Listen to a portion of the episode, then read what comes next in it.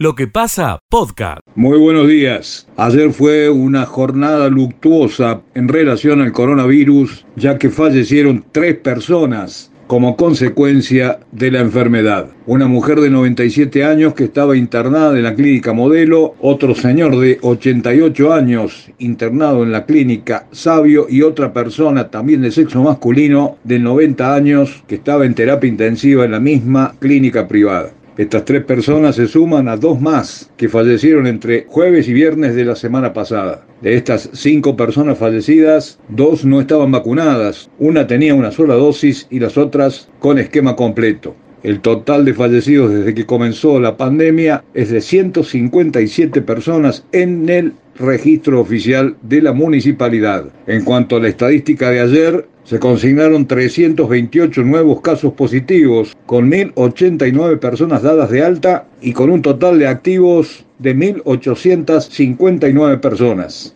Respecto de la gente que está internada en Ciudad de Río Tercero, son 7 en sala común y uno en terapia intensiva, dentro de lo que es la afectación de coronavirus. Para el contacto regional de noticias informó Gustavo Aníbal Muñoz, 103.9 La 100 Río Tercero. Muchas gracias. Muy buenos días para todos.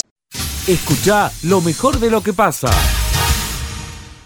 La compañía Buscando Patria estuvo presente en la Plaza Próspero Molina, escenario Atahualpa Yupanqui, realizando la apertura del Precosquín. Esto sucedió la semana pasada y pudo verse en vivo a través de YouTube en la página oficial. De esta manera, la compañía ha llevado el nombre de Las Perdices a uno de los festivales más importantes de la provincia de Córdoba otra vez. Cambiemos de tema y hablamos del panel COVID-19 en nuestra localidad. Les comentamos que al día de hoy lo que figura en el panel es que tenemos 182 casos activos positivos, recuperados 1.106 vecinos. Por el momento no se informan hisopados pendientes. También destacamos que continúa a muy buen ritmo la vacunación. Prácticamente con primera y segunda dosis son alrededor de casi 5.000 vecinos en las perdices los vacunados y alrededor de 1.500 los que tienen la tercera dosis o dosis de refuerzo. Por el momento es la información de relevancia para compartir con ustedes desde las perdices para el contacto regional de noticias. Escucha lo mejor de lo que pasa. Hola, ¿cómo te va Miguel? Muy buen día para vos, para toda la gran audiencia de AM930. Un placer enorme, como siempre, estar en contacto con todos ustedes en esta mañana tan linda, digamos, que ha cambiado tanto, hmm. eh, con algunas eh, noticias eh, dolorosas por el lado de el impacto que ha tenido algunos eventos climáticos, seguramente ustedes han dado cuenta ya, hmm. pero básicamente en, lo, el mayor impacto ha sido allí en la zona de las Piur, se llevó puesto un, una suerte de tornado, se llevó puesto un tambo estabulado de la familia Camisazo, concretamente de Diego Camisazo, quien corporiza a este tambo estabulado que ah, crece enormemente, tiene más, produce más de 70.000 litros de leche por día, así que lamentamos enormemente que haya sucedido, seguramente van a estar trabajando para reacomodar todo eso que ha sido desastroso, por cierto. Eh, nosotros, eh, buceando en lo que es la, eh, la información de lechería de la República Argentina y del mundo, vemos que Miguel noticia siempre vinculada al sector, en el año 2020, 2021 ha sido los años de mayor producción de leche de la historia del mundo. Es un récord este, impresionante. El mundo ya produce más de eh, 900 millones de toneladas. Es una cifra monstruosa, te diría yo, eh, que nos ayuda enormemente a garantizar la seguridad alimentaria. Mm. Entonces esto es eh, por demás interesante, ¿no? Eh, eh, Argentina fue en el año 2021 el país que más creció a nivel este global. Mm. es también importante y ojalá esto se repita en el año 2022. Quizás ya se está hablando de que se va a perforar el techo de los 12 mil millones de litros de leche. Es una muy buena cifra, Miguel. Bien. Eh, sí, sí, sí, sí, yo siempre recuerdo los 11 mil y pico y ya estamos en perforar, decir los 12 mil millones. Exactamente, perforar el techo de 12 mil millones. El tema es ahora, nos está complicando un poco las reservas, que no son de la mejor calidad, sobre todo los maíces de primera, pero hay que esperar un poquito para ver qué sale de segunda, ¿no? Bien. Lo de primera está flojo, diría yo, por lo menos un 50% menos en términos de calidad, por lo menos, la que ver la cantidad de lo que se estaba eh, previendo.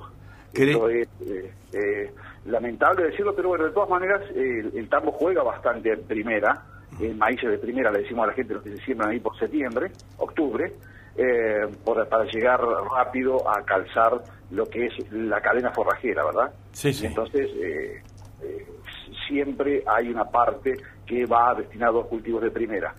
Que son y los cultivos de segunda que son, que siembran en general después del trigo más tarde digamos mes de diciembre fines de noviembre diciembre más tardíos bueno, esperemos que estos reaccionen bien y que hayan aguantado el sogazo de estos, de, de estos golpes de calor enormes. Y eso lo debe estar analizando justamente el Ministerio acá en Córdoba, porque en Santa Fe ya están declarando la emergencia agropecuaria, falta homologarla con Nación. Córdoba supongo que irá por esos pasos, José, me parece.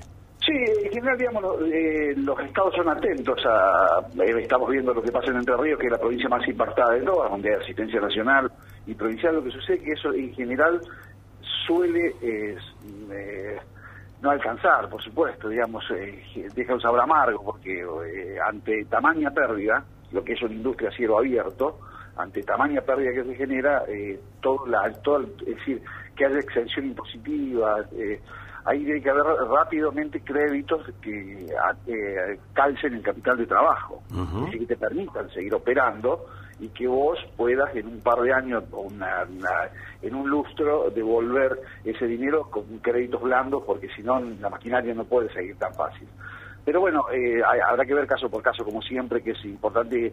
Lamentablemente, la República Argentina es un país que tiene decenas, centenas, miles de segmentos y nichos con urgencias. Entonces es bastante difícil porque hay que ir eligiendo, digamos, a quién, a quién ayudar. Bueno, mm. y están los problemas estructurales. Eh, la última te la dejo con el tema del trigo, una buena. A ver, eh, ya eh, la Bolsa de Cereales de Buenos Aires ha, dado por concluida, el, país, en realidad, el Ministerio ha dado por concluida la cosecha de trigo. y es la mayor cosecha de la historia de la República Argentina la mayor cosecha de la historia de la República Argentina, Miguel, 21 21,8 millones de toneladas. Bien, bien. 21,8 millones de toneladas. O sea, 21 millones 800 mil toneladas recolectadas de trigo. Eh, es impresionante la cantidad. El rinde estuvo en el orden de los 3.500 kilos por hectárea, una cifra impresionante. Córdoba fue realmente eh, la cosecha de trigo ha sido notable también, de las mejores de la historia, y eh, hablando de asignaturas pendientes, ahí me parece que habría que trabajar bastante en lo que es la segregación, que es algo que lamentablemente todavía no se viene dando, pero el trigo se mezcla todo, sabes que hay trigo de, de grado 1, grado 2, grado 3, grado, digamos, de función de su calidad panadera. Ahí creo que hay que trabajar todavía mucho para ver cómo se puede segregar para premiar a que arriesga más, al que fertiliza y eh, no digo se castiga, pero se paga los precios normales a quien no hace tamaña apuesta tecnológica, ¿verdad? Escucha lo mejor de lo que pasa. Publicidad, plan autos, plan nacional. Es como que te quieren transmitir la idea de que está el gobierno por detrás subsidiando. Entonces podés comprar el auto más barato. Eh, vamos a hablar con eh, la gente de Acara. ¿eh? Sebastián Parra es presidente de la Regional Córdoba, de la Asociación de Concesionarios de Automotores de la República Argentina. Sebastián, un gusto, buen día, ¿cómo está? ¿Qué tal? Muy buen día. Eh, todo esto que hemos comentado previamente, ¿para dónde agarramos? Si es que lo ha escuchado, Sebastián, perdón. Sí, sí, lo escuché perfectamente. Muy bueno tocar el tema. Actualmente no hay ningún plan del gobierno para comprar autos con beneficios especiales. O sea, eh, el último plan que se hizo fue el Procreauto, se llamaba plan gobierno en su momento, pero Procreauto en el 2014, hubo plan canje, pero hoy actualmente no existe ninguna eh, eh, acción en conjunto con el gobierno, en su momento lo existió. Entonces, bueno, es muy importante tener claro esto, que la gente se tenga presente que no, no está esto vigente y que, como dicen ustedes, no se dejen engañar. Hay los últimos dos años con la pandemia ha habido mucha publicidad engañosa, fundamentalmente por la por la proliferación de lo, de lo digital. Eh, y bueno, hoy no hay eh, planes eh, oficiales que tengan que ver con plan gobierno, plan oficial, plan canje, plan auto. O sea, son todos planes que ofrecen operadores, normalmente van operadores que no son directamente los concesionarios, y después derivan a lo mejor el contacto del concesionario o no. Bueno, ahí eso hay que tener mucho cuidado en, esta publicidad. Bien, bien, me ha sido clarito, Sebastián. Mire, yo le confieso que eh, avancé en una... para ver qué pasaba, ¿no? ¿Saben qué llegaron a ofrecerme? Que me descontaban el 21% de la unidad y me cobraban después el 10% anual de interés. De interés. Y entonces le seguí el jueguito. Eh, ¿Se imagina, Sebastián, que me han bombardeado telefónicamente? Me llamaban cada tres minutos, más o menos. Hasta que en un momento eh, me dijeron, bueno, tiene que poner los 150 mil pesos, que es la reserva, qué sé yo, toda esa historia. Y después le mandamos el contrato, ¿no? Digo, pero hagamos al revés. Mándenme el contrato. No, y si pero no le pongo mandar el contrato, si usted me lo firma, yo ya lo firmé. Y bueno, le digo, mándamelo sin firmar por lo menos para leerlo, saber lo que estoy comprando. No, y que esto y que aquello, porque siempre hay que pagar primero. Y no hay nada. Entonces le, le blanqueé que era periodista. Se terminó la comunicación, Sebastián. Mire, hay, que tener bien, hay, que, tener bien claro. O sea, eh, antes de. Para comprar un vehículo, y fundamentalmente estos esquemas de plan de ahorro, son muy buenos eh, son eh, respaldados por las concesionarias y por la terminal automotriz. Eh, los planes de ahorro tienen sus características que uno va pagando un porcentaje del valor de del auto en 84 o en 120 cuotas. Entonces, eso es lo que tienen que tener en cuenta. Para ingresar a esos planes se tiene que pagar la primera cuota nada más. Y le tienen que dar un recibo oficial y un contrato oficial. Y usted tiene que tener bien claro con quién opera y ver la página web oficial, el teléfono oficial del concesionario, entonces, y depositar la plata en el concesionario, en la cuenta del concesionario. Entonces, con eso uno se evita un montón de estafas cuando uno quiere comprar un cero kilómetro. Por otro lado, también están proliferando los planes de ahorro para usados que no existen en el mercado y no están autorizados eh, por la Inspección General de Justicia. Los planes de ahorro para cero kilómetros están auditados por un ente nacional que se llama eh, IGJ, eh, Inspección General de Justicia. El plan de ahorro para usados, el plan, el sistema de plan de ahorro para usados no existe. En realidad, muchos operadores lo que hacen creer que es un plan de ahorro que está pagando el valor del auto, pero usted está contratando una gestión de un crédito. Entonces usted tiene que tener claro, cuando le ofrecen un plan por un auto usado, eh, en cuotas, y, muchas cuotas y muy baratas, eh, que tengan en claro que eh, o le entregan el auto en el momento o directamente no lo haga porque no existe planes de ahorro para usados. Ha quedado muy clarito, Sebastián, muy claro. Em, ¿Cómo viene el mercado? Nosotros tenemos... Bueno, la, última, la última que me gustaría ah, aclarar en esto. En la Cámara de Comercio Automotor, Yacara tiene una acción con defensa del consumidor de la provincia de Córdoba. Ah, bien. Entonces, googleen en, en, en, la web recomendaciones para comprar autos en defensa del consumidor de la provincia de Córdoba para tener más, para ampliar más el, el tema de este que es tan importante. Vamos, vamos con, el, con el mercado. No, no, pero aparte, yo ahora tengo otra, antes del mercado. Eh, la justicia de Córdoba eh, dictó un amparo para varios eh, suscriptores a planes de ahorro, obligando a pagar la cuota retroactiva, me acuerdo, del 2018, creo que era mayo, abril del 2018, en muchos planes ¿no? de ahorro. ¿Usted tiene idea en qué estado está eso? Mire, hubo varios amparos, eh, esos son directamente con la con la administradora del plan de ahorro, quien es el que, administra el, dinero para después eh, que el, grupo compre el auto y se lo entreguen al, al suscriptor.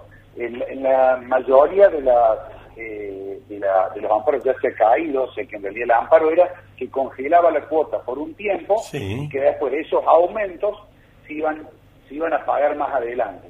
Entonces ahora están en el proceso de pago de esos, esos remanentes de dinero que eh, fueron eh, no cobrados a los suscriptores en, en su momento. Entonces, ese cada marca tiene su, su mecánica, porque cada marca tiene su administradora y su forma de bajar a cada uno de sus clientes este este amparo que fue en el momento o sea que el amparo aumentaron aumentaron las cuotas. Eh, Sebastián el amparo está eh, ya definido por la jueza creo que una jueza en Córdoba. Mire la, verdad es que no tengo no tiene no, lo quiero meter en problema porque el amparo debe levantarlo la misma jueza. No sé por eso pero teóricamente si tenía una cantidad de cuotas y esas cuotas ya se vencieron, pero no, no tengo precisiones exactas. Yo lo, que recomiendo es que cada suscriptor de cada marca vaya al concesionario y ahí le van a explicar eh, todo lo que es las, características específicas de cada, situación. Bien, ahora sí, ¿cómo viene el mercado? ¿Cómo lo ven? Bueno, miren, nosotros tuvimos un... A ver, venimos de cuatro años difíciles en el 2018, con cuando empezó esta, crisis económica, con la primera devaluación al principio de año, los autos, el, dólar aumentó y los autos aumentaron y las tasas aumentaron, entonces nosotros estábamos para un mercado nacional de un millón de autos y se terminó en 800 mil, el 2019 casi 600, un poquito más de 600 mil, y ya nos, eh, eh, se nos presentó la pandemia eh, y, se hizo un 2020 de 340 mil. Esos son patentamientos de cero kilómetros eh, en todo el país. Córdoba es el 10% normalmente del ah. mercado nacional. Entonces, eh, 340 mil y en el 2021 cerramos en 380 mil. O sea, hubo un crecimiento, pero si usted si compara con el 2018, mm. eh, casi un poquito más del 50% de vaca. Entonces, la problemática de hoy es que podríamos tener un mercado un poquito más grande, de, de 450 mil, pero estamos con algunos problemas de aprovisionamiento por la faltante de dólar, por algunas trabas a las importaciones y eh, también porque hay un problema en el mundo del aprovisionamiento de chips para la fabricación de autos. Eso es un problema de, toda la de toda la industria en general. Entonces eso hace que tengamos algunos faltantes de algunos productos, eh, en algunos modelos sí hay entrega inmediata y en otros están, están. Escucha lo mejor de lo que pasa. El barrio se ubica entre el Corralón Municipal mm. y la, Marchesina. Y para el lado de la 158 tenemos el barrio Las Acacias. Correcto. el barrio comienza atrás de las canchas de Cruz San Martín. Perfecto, andábamos más o menos, rumbeábamos, más o menos. Sí, estamos rumbeados. Eh, Nicolás, eh, bueno, contanos primero del basural. ¿Cómo es eso? Bueno, nosotros hace mucho tiempo que venimos reclamando a las autoridades, aproximadamente unos dos años o tres años, que venimos presentando notas formales reclamando la limpieza tanto del, del, del corralón, que va gente a arrojar basura y bueno, es un descontrol total, no tiene portones de ingreso, y la, de la Sabatini también, que va gente común y arroja basura, y hace un tiempo, ah, por más que no se arregló nada de todo eso que venimos reclamando, empezamos a notar que entraban camiones de basura del mismo municipio hacia el corralón y empezaron a hacer una montaña de basura. Y bueno, esto empezó a traer olores al barrio, vemos que huelen residuos ya dentro del barrio, vemos que gente entra a revolver esa basura, eh, bueno, todo lo que conlleva vivir el lado de un basural, sí, se entiende, se entiende. Además me imagino, Nicolás, la impotencia de ver gente poniendo basura en un lugar que está cerca de tu casa, cerca de tu lugar donde vivís, y e impunemente. Y, que esa gente sea la misma municipalidad, es lo que más que tendrían que predicar un poco con el ejemplo, porque no están cumpliendo ninguna norma. Para que lo que está diciendo, lo que está diciendo Nicolás es serio Está diciendo que el mismo municipio tira ahí, pero ¿cómo? Si, ¿Y ustedes han ido a hablar con la municipalidad? ¿Lo han llamado por lo menos?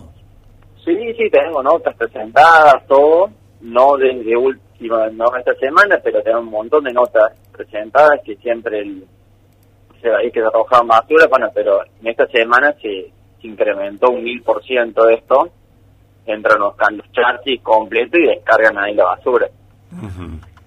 Mirá Eh, vos. nosotros mandamos a otros medios, eh, videos, fotos, todo para, para dejar evidencia, porque nunca tuvimos una respuesta del municipio, entonces como que ya, como que la estamos agotando esa vía de, de presentar notas, todo, porque es un desgaste muy grande para todos los vecinos, nos juntamos, nos reunimos, hicimos grupos de WhatsApp, Sí, sí, sí, sí. Esta- todo, y, y nunca tener una respuesta da una impotencia muy grande.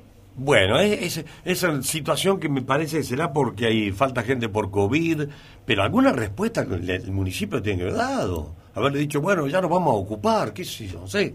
Algo Sí, no sé, los, los reclamos nosotros empezamos antes que existiera la pandemia y no todavía nunca nos respondieron ninguna carta. Nos juntamos con concejales de los diferentes bloques, Ah, bueno, pero entonces hubo reunión. eh, nos juntamos en el lugar, le hicimos conocer, que vieran que no teníamos ni, ni carteles en la calle, ni- bueno, lo basural, que entraba y gen- entra gente y sale del corralón, del depósito de, de motos también como si nada. Le hemos mandado videos que había gente que había robado una moto y la estaban desarmando adentro del mismo corralón municipal. Eh, o sea, es tierra de nadie. qué bárbaro, estás contándonos algo que parece que de, de lejano oeste. ¿Y, Sí. qué, y también? ¿Hay un, un asentamiento? ¿Hay personas que están ocupando lugares? Sí. Hace ya, es que no sé bien cuánto, pero debe hacer unos tres años también. Se armó un asentamiento detrás del corralón municipal y el fondo de las acacias, donde están las bocas de la cooperativa de agua, todo en ese sector y se ha hecho en, en un barrio prácticamente. Eh, y bueno, y tampoco nadie da explicaciones de eso, porque está, está creciendo, es impresionante cómo crece día a día. Sí, sí. Y bueno, eh, tuvimos experiencias bastante feas, a mí en mi caso me robaron varias veces, estuve, pude encontrar las cosas, pero siempre ahí adentro, hacían boquetes en las, los paredones del corralón municipal para usar eso de vía de escape, entonces robaban el barrio y se metían rápidamente a- al asentamiento y, y es difícil entrar ahí Qué bárbaro. por. Hay vecinos que entraron y los amenazaron con armas, ¿viste? No. Es, es complicado el tema. Acá hay oyentes que están escuchando, dice que también caballos sueltos, que complican. Bueno, en fin. Sí, sí, bueno, el caballo suelto eso es cosa de todos los días. Hay siempre 20, 30 caballos sueltos en el barrio. Que tampoco ustedes saben, hablamos con la patrulla rural, hablamos con seguridad ciudadana, con la policía, todo, y todos se van pasando la bola uno al otro y nadie nos da una solución. Qué cosa. Es extraño que ante una evidencia de esta naturaleza haya alguien que se ocupe, ¿no?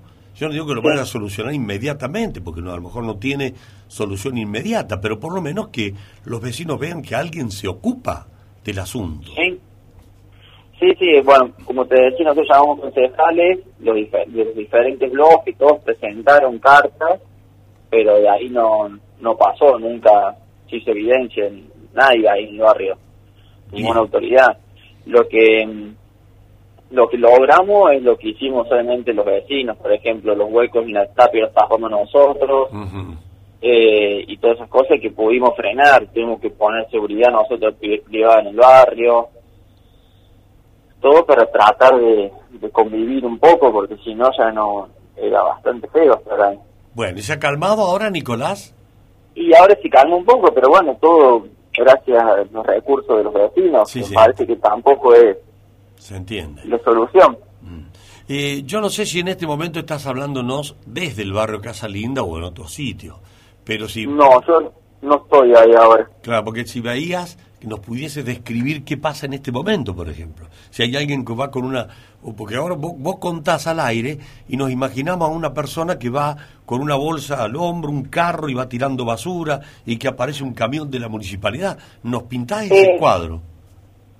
Eh, mira, el basural es el 95% de la municipalidad. O sea, los que entran son esos camiones, como esas bateas grandes de la municipalidad y descargan la basura. Entra gente, pero más que todo a revolver la basura, romper las bolsas para ver si encuentra algo Claro. que le sirva.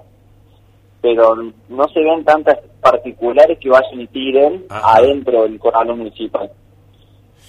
Lo que sí, los particulares van y tiran peor a la orilla de la calle Sabatini, usan eso, restos de poda, escombros, gomas viejas, eso viste se va y como no, no hay un mantenimiento cada vez se va haciendo más. Sí, bueno, entendemos, Nicolás. Eh, gracias por el relato, ¿eh? Esto eh, Bueno. no- no- nos conmueve y eh, me imagino que la gente que está escuchando dirá, pero la pucha, porque que te tiren, a ver, en una cuneta, en un barrio más alejado de esos barrios nuevos, que de vez en cuando aparezca el- una bolsa de basura que algún estúpido ahí tira, bueno, qué sé yo. Pero vos me estás hablando de un basural y me estás hablando de camiones oficiales que van a tirar ahí. Sí, sí, sí, nosotros tenemos fotos, videos de los camiones descargando basura. A raíz de, del fin de semana que nosotros empezamos a quejarnos en varios medios, eh, o esta mañana vi que estaban cargando basura. No sé si Ajá. habrán hecho algo, y bueno, decir, por lo menos no, no tiramos más, pero bueno, no sé. Escucha lo mejor de lo que pasa.